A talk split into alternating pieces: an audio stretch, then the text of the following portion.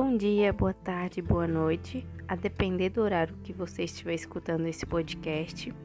E minha equipe é composta por Ana Carolina, Aiesca Gabriele, Bruna Carolina, Giovana e Micaele Adriane.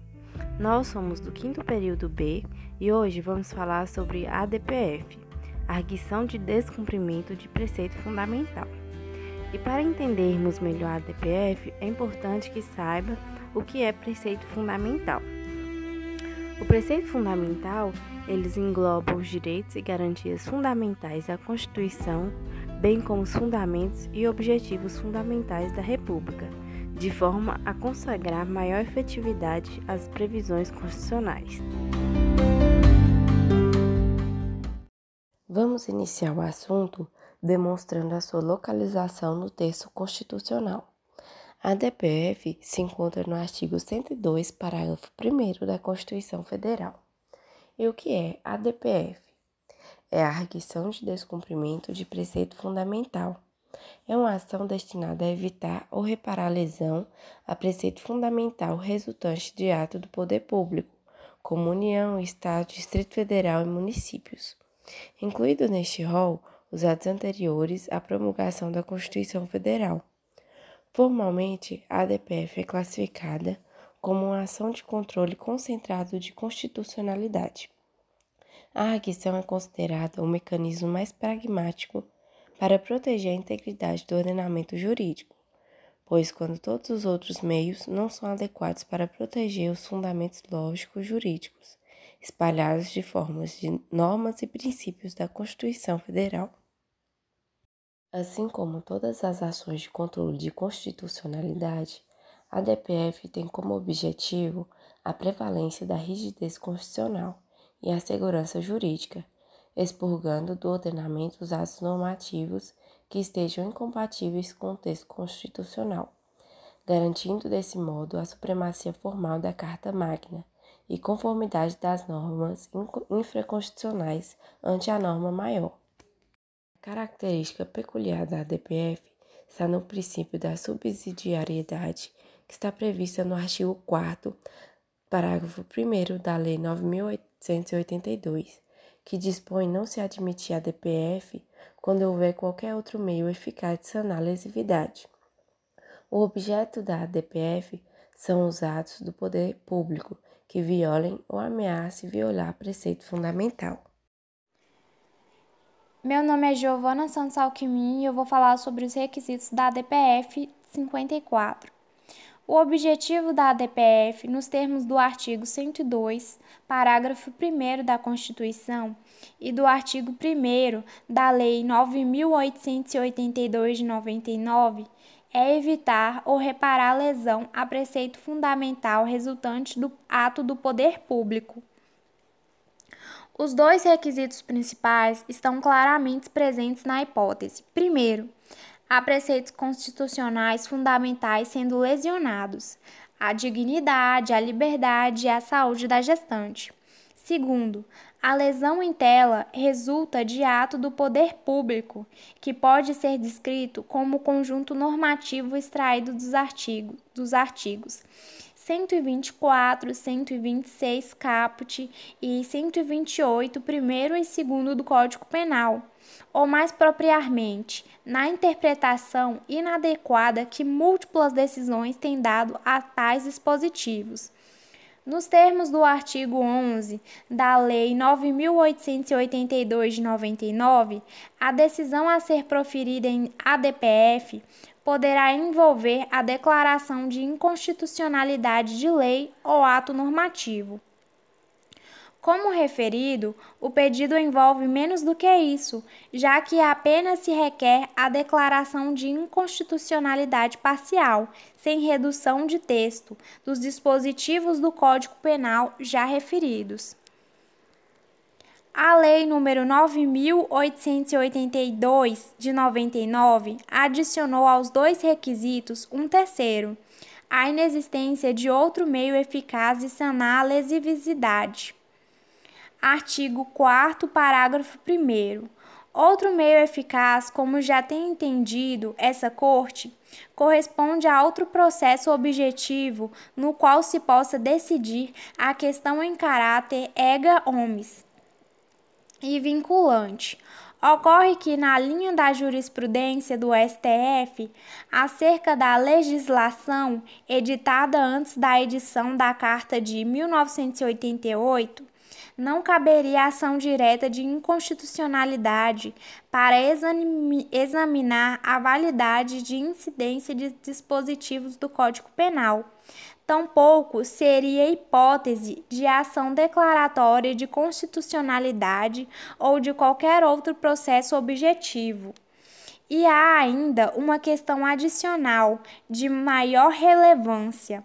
Além de não haver outro meio objetivo de sanar a lesão, muito dificilmente o tema discutido nesta ADPF chegará ao STF por via de um processo subjetivo, ainda que para produzir efeito apenas entre as partes. Como a prática já demonstrou, a demora inerente aos trâmites processuais normalmente privará a Corte da oportunidade de examinar o assunto antes do desfecho trágico da gestação, com todo o sofrimento que ele trará, inclusive o ônus de submeter-se à gestação, à operação de cesariana, de registrar o natrimorto comunicar oficialmente seu óbito e enterrá-lo. Bom, dando continuidade, a característica peculiar da DPF está no princípio da subsidiariedade que está prevista no artigo 4 parágrafo 1 da Lei 9882, que dispõe de se admitir a DPF quando houver qualquer outro meio eficaz de sanar a lesividade, o objeto da DPF são os atos do poder público que violem ou ameacem violar preceito fundamental. Lei 9.882, artigo 4. A petição inicial será indeferida liminarmente pelo relator quando não for o caso de arguição de descumprimento de preceito fundamental, faltar algum dos requisitos prescritos nessa lei ou for inepta. Parágrafo 1. Não será admitida arguição de descumprimento de preceito fundamental quando houver qualquer outro meio eficaz de sanar a lesividade. Falando agora sobre os aspectos gerais da DPF, bom, ela se destina a proteger os preceitos fundamentais. Surge então a questão em torno da definição de preceito fundamental. A questão deve ser solucionada a partir de uma compreensão de valores, pois a priori toda norma constitucional é fundamental, Porém, os preceitos fundamentais são aqueles que estão ligados diretamente aos valores supremos do Estado e da sociedade. Preceito fundamental não significa o mesmo que expressão princípio fundamental.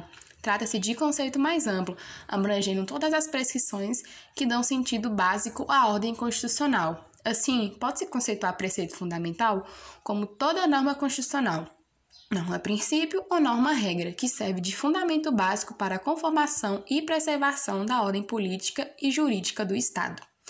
Apesar de o conceito de descumprimento, para efeito da ADPF ser consideravelmente mais amplo que o conceito de inconstitucionalidade, a Lei de 9.882 de 99, entretanto, reduziu a abrangência da ADPF tão somente aos atos do poder público, mantendo a ideia de englobar atos de qualquer natureza, sejam normativos ou não, inclusive as omissões. Me chamo Bruna irei falar um pouco de fatos concretos de ADPF. Temos como exemplo o caso da mulher que foi impedida de abortar um feto anencéfalo e depois recebeu desculpas do governo. A peruana Noélia tinha 17 anos em 2001, quando soube que estava grávida. Pouco depois, no entanto, seu ginecologista informou que o bebê seria anencéfalo, ou seja, ele iria nascer sem o cérebro ou com apenas parte dele, e morreria horas após o parto. O médico advertiu Noélia sobre os riscos de prosseguir com a gravidez e recomendou que ela fizesse um aborto terapêutico no hospital público. Asobispo. Em Lima, onde o médico atendia, mas o diretor do hospital vetou o procedimento na adolescente. A jovem deu à luz a uma menina em janeiro de 2002 e a amamentou durante quatro dias, quando ela morreu. Dezoito anos depois, o ministro da Justiça do Peru pediu desculpas públicas a Noélia em nome do Estado por ter negado à jovem o direito ao aborto terapêutico.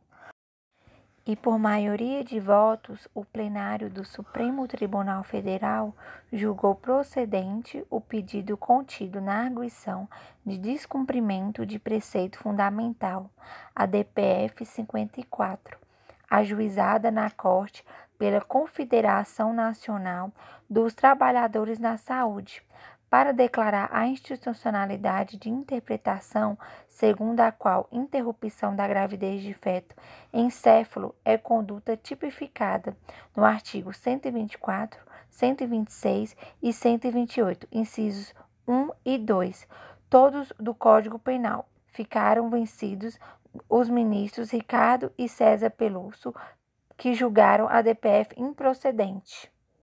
Olá, meu nome é Ana Carolina e eu vou falar sobre a ADPF número 54, que foi julgada pelo Supremo Tribunal Federal sobre a relatoria do ministro Marco Aurélio. E por 8 a 2 votos entendeu-se ser possível o aborto do anencefálico. Primeiro, o que seria um feto anencefálico? De acordo com as pesquisas que eu fiz é, ao site Minha Vida, que trata temas ligados à saúde, a anencefalia é uma má formação do cérebro durante a formação embrionária, que, aconte que acontece entre o 16º e o 26º dia de gestação, caracterizada pela ausência total do encéfalo e da caixa craniana do feto.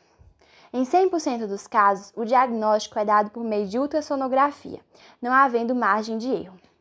Não há tratamento para a anencefalia. A Organização Mundial da Saúde, OMS, não recomenda tentar a ressuscitação da criança em caso de parada cardiorrespiratória.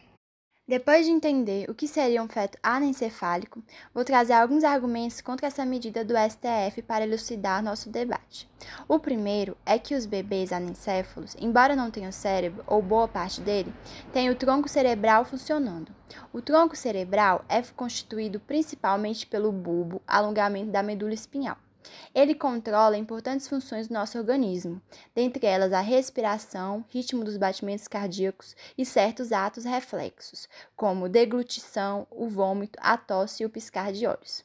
Para os opositores, o anencéfalo seria um ser vivo, porque a Lei dos Transplantes, Lei 9.434 de 97, não utiliza a expressão morte cerebral, o que dá a entender que a simples parada de funcionamento do cérebro seria um sinal suficiente de morte.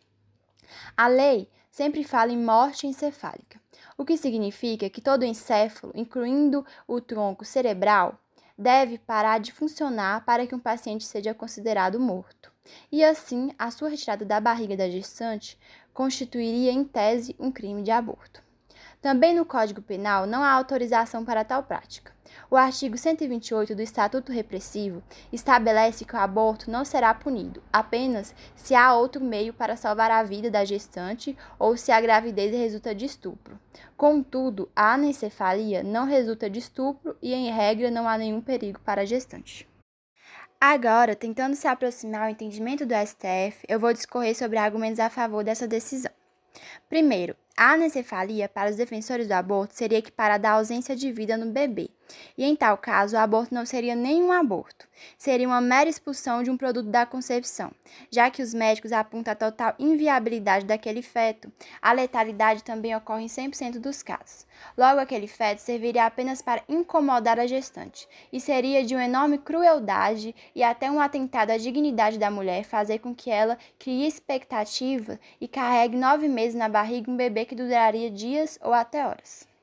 Já em contrapartida aos argumentos de que no Código Penal não há autorização para a prática, é preciso lembrar que, por ocasião da promulgação do Código Penal em 1940, não dispunha a medicina dos recursos técnicos que hoje permitem o diagnóstico de malformações e outras anomalias fetais indicativas de morte logo após o parto. Por óbvio, a lei não poderia prever uma situação inexistente na realidade e incluí-la entre as causas de exclusão de licitude do aborto. Tal circunstância, por si só, autoriza uma atualização do pensamento em torno da matéria, visto que o direito, como se sabe, não se esgota na lei, nem está estagnado no tempo, mas necessita acompanhar a evolução social sob pena de perda de prestígio e sentido. Por fim, Acredito que a mãe da criança ciente do diagnóstico e da sua letalidade em 100% dos casos que deve optar pelo aborto ou não, não cabendo à lei criminalizar se essa se decide a favor do aborto, até porque é a vida dela e a saúde mental dela que serão afetadas. Muito obrigada.